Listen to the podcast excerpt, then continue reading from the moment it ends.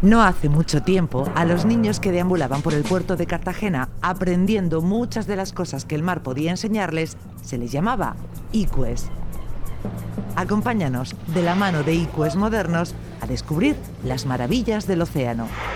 Los icues de Cori. En Onda Regional. Pues otro sábado más estamos hablando de esos icues de Cori. Eh, los últimos acontecimientos relacionados con la implosión del submarino Titán, ya saben, ese minus submarino que viajaba, en el que viajaban cinco personas, que tenía la intención de descender hasta casi cuatro kilómetros de profundidad para ver los restos del Titanic esto en el Atlántico Norte, pues hoy nos llevan a analizar las dificultades que entraña esa exploración marina. El Titán estaba fabricado con materiales de última generación, como era la fibra de carbono o el titanio, y conseguía descender 5 metros por minuto. Pero lo que realmente le distinguía de otros sumergibles era esa capacidad de descender a tanta profundidad. Sin embargo, no todo estaba comprobado y así se demuestra en el documento que firmaban los que contrataban esta expedición, en el que se especificaba de forma clara que el Titán era una embarcación experimental, que no había sido probada ni certificada por ninguna entidad reguladora. El final ya lo conocemos todos y ahora es un poco más entendible. El caso es que la exploración marina sigue siendo una asignatura pendiente y eso a pesar de que nuestro planeta en el 70% es agua, pero los océanos siguen siendo esos grandes desconocidos. Hasta el año 2020 solo se había mapeado el 19% de los fondos oceánicos con estándares modernos.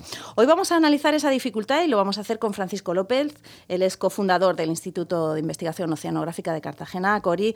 Hola, muy buenos días, Francisco. Hola, muy buenos días, Marta. Bueno, ¿por qué sigue siendo esa asignatura pendiente? El conocer eh, las profundidades de los océanos? ¿Es tan difícil? Claro, es que es muy curioso un dato que has dado ahí, que la cantidad de zona del fondo del mar que está mapeado. O sea, es que, que los oyentes sean conscientes que ahora mismo creo que hemos llegado a 30% y para el 2030 se pretende tener un mapa del fondo marino. O sea, ya eso nos pone un poco en el sitio, es decir, qué poquito conocemos, que no tenemos ni siquiera un mapa de saber lo que hay ahí abajo. De hecho, mirando este tema, eh, una cosa que yo no sabía, cuando vemos en Google Maps, por ejemplo, que vemos que mete Google Maps y dice, ah, pues está todo el océano, está todo el fondo. Sí. Pues es mentira, son datos de cómo se imaginan los investigadores que tiene que ser el fondo en esa zona. O sea que con eso solamente ya, pues bueno, nos vamos acercando a, lo poco que sabemos del, océano. ¿Y tú crees que para 2030 tendrán ese mapa? Porque parece bastante complicado. Sí, la verdad es que es un proyecto que se llama Seedbed, o sea, Fondo del Mar en 2030. Y hay un montón de instituciones de un montón de países que se han puesto ese reto para el 2030 que yo creo que, que sí, que se, que se conseguirá y será un gran paso de cara a la oceanografía y el estudio del océano. Bueno, imagino que esas profundidades, yo hablaba de cuatro kilómetros, que más o menos está el Titanic, pero creo que las profundidades del mar alcanzan mucho más. Claro, a raíz del desgraciado accidente este, pues la gente dice, oh, es que está muy profundo, está muy profundo, pero realmente la profundidad media, o sea, lo normal que está el, océano la profundidad a la que está el Titanic, que son en torno a unos 3.700 metros, eso es lo habitual. La zona más profunda del océano son 11.000 metros, o sea, 11 kilómetros de profundidad. Para que la gente se haga una idea, si cogiéramos al Monte Everest y lo claváramos ahí, nos, nos, quedarían todavía 2.000 metros para poder tocar el fondo. O sea que eso nos vamos viendo que los problemas que tenemos para explorarlo, que si llegara a una profundidad que es la habitual en el océano, pues fíjate lo que costaba, que se ha puesto un poco en relevancia con todo esto que ha pasado, pues a partir de ahí ya podemos imaginarnos lo poquito que sabemos del, océano. ¿Y cuál dirías tú que, porque por ejemplo en el Titanic sí que sabemos que no aguantó la presión, no sé, supongo que, que eso es uno de los factores más importantes, pero ¿cuál dirías tú que es lo principal que hace que sea tan difícil? Hacer esa exploración. Claro, yo me he traído aquí una lista de, las dificultades para explorar el océano. Yo a veces me gusta dar muchas charlas en institutos, en diferentes sitios, entonces yo lo comparo muchas veces con la exploración espacial. Es decir, ahora mismo pues hay algunos robots que están en Marte, están ahí explorando Marte y por Twitter vemos las fotos, súper chulo. Vamos, yo si hubiera sido un niño, ah, vamos, habría flipado en colores y lo sigo haciendo de, de adulto. Si cogiéramos un robot de eso y dijéramos, venga, pues vamos a usarlo para explorar el mar, y lo tiráramos al mar, esto es un experimento que cualquiera puede hacer si quiere, que coja su móvil lo tira al agua del mar, o una radio, o una videoconsola, lo que más rayo le dé. El primer problema es la conductividad. Ya sabemos que como toque el agua, se fríe lo que sea, que no esté bien protegido. Entonces ya es un problema que tenemos comparándolo, pues por ejemplo, con la exploración espacial, que bueno, pues la manda si no hace falta protegerlo de, de nada. Aún así, hoy en día se puede solucionar y se ponen carcasas especiales para que los componentes eléctricos estén protegidos, pero pasamos al siguiente problema, que es la presión del agua. Si bajamos, una forma de poder entenderlo es si yo voy a comprar una botella de agua, me pesa. Cuando llevo una botella de 6 litros de agua, ya me va pesando más. Pues imaginar a 3.000 o 11.000 metros de profundidad, que son 11.000 litros de agua lo que tienes encima apretándote por todas las partes, no solamente desde arriba, sino de los lados, de todos los lados, la presión que es tan grande que dicen que, por ejemplo, a 11.000 metros de profundidad es como la fuerza que tienes que resistir es como la fuerza de un impacto de una bala la fuerza que, llega a ejercer la presión del agua. Entonces, pues ya nos va dando una idea de lo complicado que, es eso. Hombre, ahora mismo parece hasta imposible. Sin embargo, según nos cuentas, para 2030 tendrían que tener ese mapa. ¿Cómo lo van a hacer? Eh, bueno, la, forma de hacer el mapa es diferente porque son otros, sistemas que desde barcos que se van... Con sondas, ¿no? Digamos. Con diferentes tipos de sondas que van haciendo un mapeo del fondo. La dificultad es bajar con un robot o con un submarino tripulado hasta esas profundidades que se hace. Que al final, esto es un poco de spoiler, como se dice hoy en día, pero que se hace y la gente puede bajar a esas profundidades, son muy poquitos los que pueden. Ahora, por ejemplo, hay un multimillonario estadounidense, se llama Víctor Verskov, el apellido, si me está escuchando, no creo, pero que me disculpe. Y se ha marcado como reto, se ha construido una, un, con un mini submarino para él solo y está bajando a todas las grandes profundidades del océano. Y es un reto que tiene personal y lo va cumpliendo y bueno, por ahora no sé cuánto ha bajado ya, pero eh, tiene el récord mundial de eso porque nadie más lo está haciendo, porque ya ha invertido un montón de dinero en conseguir eso, o sea que se puede. Bueno, y después de este accidente del Titán, no sé yo, si seguirán... Yo creo que sí, porque bueno, yo el tema exactamente de la ingeniería del Titán pues no lo, no lo controlo mucho, pero por lo que he leído, eh, el tema de controles de seguridad y eso, pues bueno, era un poco, sí, sí, quizás sí, eso está bien expresado, no estaba muy, muy claro. Otros sistemas pues bueno, a raíz de esto pues se vio que había otros nueve submarinos en el mundo que sí que pueden bajar esas profundidades con todos sus certificados y es muy raro, nunca se escucha que haya accidentes de este tipo. Pero cuando dices que pueden bajar a esas profundidades, ¿te refieres a los casi cuatro kilómetros o a los 11? A los cuatro, por ejemplo. Luego a los 11 ya sí que son muy poquitos, no sabría decirte el número, pero a lo mejor hay dos o tres. O sea que sí eh, se podría. Sí, sí, se está bajando hoy en día, pero... Pero con un humano dentro, una persona no. Sí, sí, en el, en el, caso... De hecho, pues los oyentes que han buscado en el podcast, hace ya creo que un año y medio, por ahí entrevistamos al único español que ha bajado a la fosa de las Marianas, 11.000 metros de profundidad. Y bueno, merece la pena escucharlo porque explica, por ejemplo, que son casi cuatro horas de, oscuridad absoluta. Te ponen dentro ahí, apagan luces y vas cayendo y cayendo y cayendo cuatro horas en oscuridad hasta que llegas al, al fondo. O sea que es, es, toda una aventura. Es duro. y una vez en el fondo, entiendo, no se verá nada. Claro, es que ese es otro problema porque, bueno, la parte de la electricidad la podemos solucionar, la parte de la presión, si se hace bien, se puede solucionar pero otra cosa que hay en el mar, por ejemplo, si pongo un, robot que esté explorando por la superficie o a poquita profundidad, es que hay vida. Yo pongo que si la gente que se acostumbra a la playa habrá visto que las boyas por debajo están llenas de cosas. Claro, yo construyo mi super robot, todo preparado, lo pongo ahí flotando y al mes lo tengo lleno de bichitos que me lo hunden o me lo rompen o me lo, eso es otro problema que también tenemos en el, en el océano. Y como tú comentabas muy bien, el, el, tema de la energía, ¿por qué baja oscura? ¿Por qué no baja esa persona con su lucecita y todo?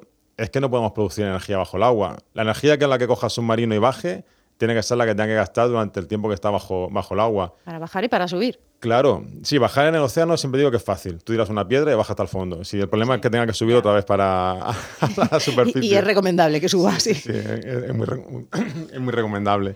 Pero, por ejemplo, en el espacio pues, despliegan sus paneles solares, cogen luz del sol, algún vehículo en superficie pues, se puede alimentar del sol también, pero una vez que te metes bajo el agua, ahí ya con la energía que tú tengas, te la gestionas y es la que tienes para, para todo el, trayecto que tengas que hacer. La verdad es que es como el gran desconocido, porque se le ha dado mucho bombo al tema del espacio, y es verdad que por lo que nos estás contando es bastante más fácil de explorar, pero eh, lo tenemos más cerca, bueno, más cerca, sí, pero lo tenemos aquí, en nuestro planeta, claro que sí.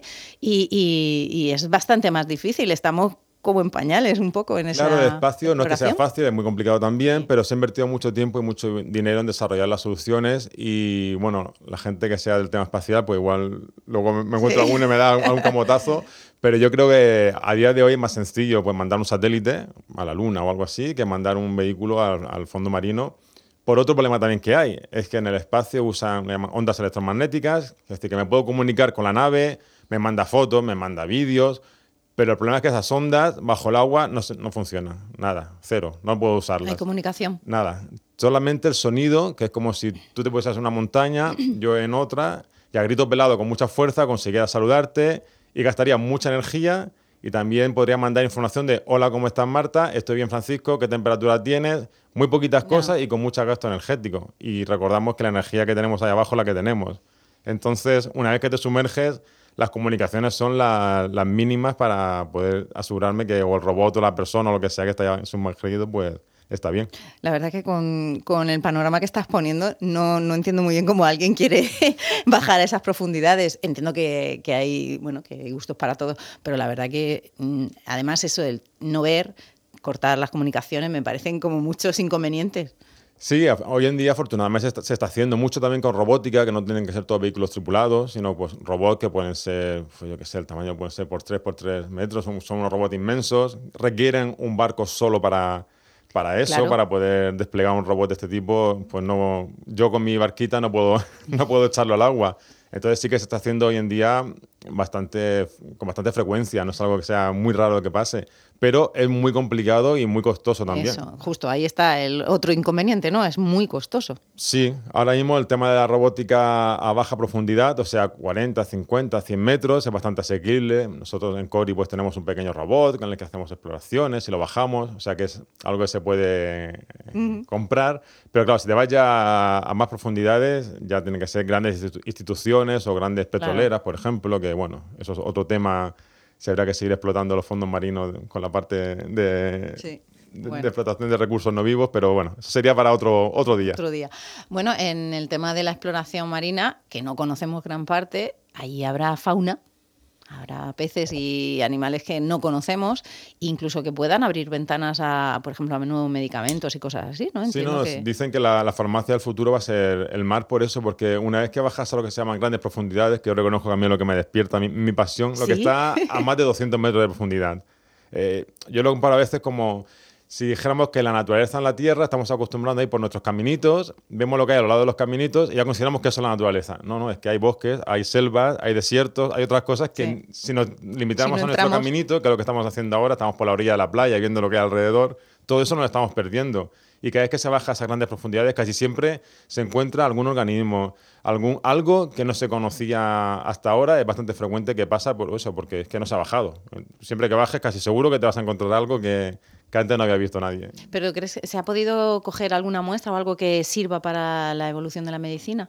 Eh, yo sé que, ah, que, en algunas profundidades, no sabría decirte exactamente la respuesta, pero sí que sé que para temas, por ejemplo, enfermedades de cáncer y otro tipo de enfermedades, sí que hay compuestos que se están extrayendo de bacterias y organismos que están en los fondos a grandes profundidades. Recordad que cuando hablamos de organismos eh, siempre pensamos en peces, en cosas grandes. Sí, sí, además con, cuatro ojos y, sí, sí, sí, de como tipo Nemo, de la película Nemo así. Pero también hablamos de bacterias, virus que están acostumbrados a vivir. Por ejemplo, si yo te preguntara, oye Marta, ¿cómo te imaginas el mar? ¿Tú qué me dirías el, océano? ¿Cómo lo describirías tú? En las profundidades. Bueno, tu idea del océano, la, imagen que te viene a ti a la mente cuando piensas en en el mar. Hombre, si pienso en las profundidades lo veo oscuro, muy oscuro. Eh, océano en superficie, pues una superficie gigante, un azul marino bonito. Claro, es que la respuesta correcta es lo que te ha dado primero. Mucha gente piensa en el mar y piensa en los corales, los colores, los pececitos, pero es que realmente el mar es muy... A ver, que, no que yo soy enamorado del mar. Es muy feo, es oscuro. El agua... bueno, es feo, entre comillas, quiero decir, porque no lo vemos, está oscuro y no lo vemos. A lo mejor si tuviera, pudiéramos verlo, que espero que a lo mejor algún día se pueda ver, pues bien, sí, sí, porque... Eh, podamos ver. Lo que pasa es que es verdad que la imaginación te lleva a, como están en un hábitat tan oscuro, a pensar en animales pues como deformes. Sí, sí, son animales diferentes, han adaptado a esas profundidades y es que la luz solar solamente llega a 100 metros de profundidad. Y recordamos que la media eran 3.500 metros de profundidad. Es que la mayoría parte del océano es oscuro y con agua muy fría, a lo mejor 2-3 grados de temperatura el agua. Entonces es un hábitat muy, muy duro. Hostil. Y los seres que viven ahí pues están adaptados ahí y son increíbles. Ya hablamos de peces, de crustáceos, de bacterias, de lo que sea. Son increíbles la adaptación que han tenido para, eso, para ese medio. Ya, ya. Nos decías antes que la agenda establece que para el 2030 se cree ese mapa del fondo de los océanos. Estaba recordando, bueno, lo que es la exploración de los océanos tiene lleva ya bastante tiempo. Eh, recordaba a Cousteau, ¿no? La imagen de Jacques Cousteau con su escafandra, que además creo que fue el inventor de ese tipo de, trajes, ¿no? Dio un impulso muy grande a todo el tema de la autonomía en el buceo, así que fue... Porque ya era posible hacerlo sin conexión con el barco que estaba en la superficie. Sí, había otros tipos de formas de, respirar, pero creo que él eh, aumentó la autonomía que podían tener con un sistema nuevo de respiración, que es el que usamos todavía hoy en día para, bueno, los que bucean, yo buceo poco, la verdad verdad. Pero que es el que siguen usando todavía el desarrollado. Pero estaba pensando lo que te decía, 40, 60 metros de profundidad. Es que una persona buceando, si eres muy técnico, muy técnico, a lo mejor puede llegar a 100 metros de profundidad, pero hasta ahí llegamos. Claro. Y recordamos, son 3.500 la media. O sea, fíjate si nos queda trozo para, para explorar. Claro, pero la presión eh, en una persona, eh, un buceador, es que la presión no puedes bajar más porque No, y- mat- te mataría. Y temas gases de, para respirar. Hay más sí, cosas. hay, eh, no eh, es solo la presión, ¿no? Y puede estar muy poquito tiempo, que a lo mejor bajan y están 5 o 10 minutos y luego otra vez para arriba con muchos problemas. O sea que es, es difícil. Por eso nos habituamos y sabemos mucho de lo que pasa en torno a los 20 metros, 15, 30, que es una zona de confort, digamos, para, bueno, de confort dentro de lo que supone el, el buceo, que para mí es Sí. todo un reto también. Ya, y tanto. Eh, el- hay algunas personas que piensan que bueno, es una zona que todavía no hemos- el hombre no ha explorado, por lo tanto es natural, no está contaminada, contaminada entre comillas, por el hombre. Y no sé hasta qué punto, pues, oye, llegar hasta allí haría que, que dejáramos nuestra huella. No sé si eso es bueno o malo.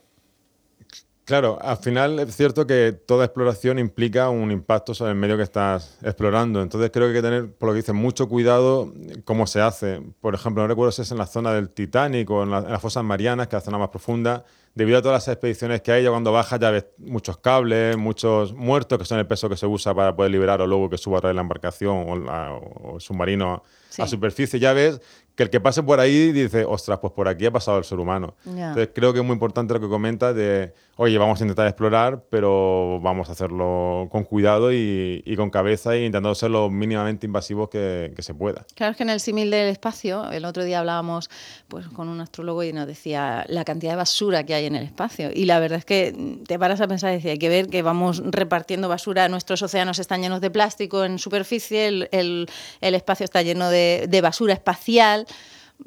Vamos a dejar algo un Sí, poco y natural. no solo, eh, por ejemplo, el tema de los plásticos, eh, no solo en superficie, sino Ah, bueno, este- sí. este- la persona que comentaba que bajó a las fosas marianas, es que encuentras plásticos, encuentras contenedores, encuentras bidones, encuentras... Y estamos hablando de las zonas más profundas del océano, que tú dices, joder, aquí Sí. tengo que bajar, esto tiene que ser un sitio... Pues no. No. Y ya si te coges muestras, empiezas a ver temas de microplásticos y ahí ya entonces ya el alma se te cae a los pies. Totalmente. Entonces, pues bueno.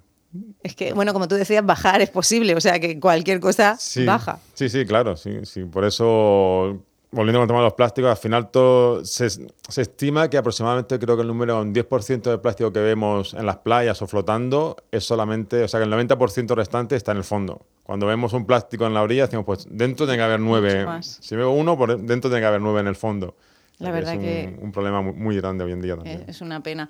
Bueno, pues hablábamos de esa dificultad en la exploración de los fondos oceánicos, sobre todo ahora pues eh, em, se ha, ha saltado a los medios por esa, eh, ese accidente que tuvo el submarino Titán. Realmente ellos no iban a explorar el, el fondo, pero sí que formaban parte de ello.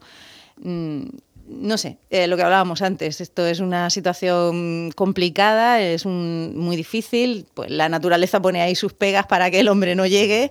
No sé si realmente al 2030 se conseguirá ese mapa, pero Yo creo que sí, mientras que, oye, que la gente que con una cafita y un tubo, aquí en nuestra región, o cualquier persona que esté escuchando en su zona, si tiene costa, se puede disfrutar muchísimo del océano Sí. y ver cosas maravillosas que, ya digo, una cafita y un tubo y una saleta mejor porque así es más fácil moverse por el agua. claro, y en esa profundidad en la que llega la luz solar, en la que podemos ver cosas, mm, se está muy bien, sí. Dos o tres metros, tranquilamente y, y felices todos. Porque es verdad que hay que tenerle mucho respeto al mar, porque bueno, no se debe uno confiar como en otras tantas cosas, pero la verdad es que lo que tú dices, la región tiene unas costas preciosas para bucear, cuevas, mm, un montón de... Siempre, si no somos expertos, por favor, acompañados de alguno.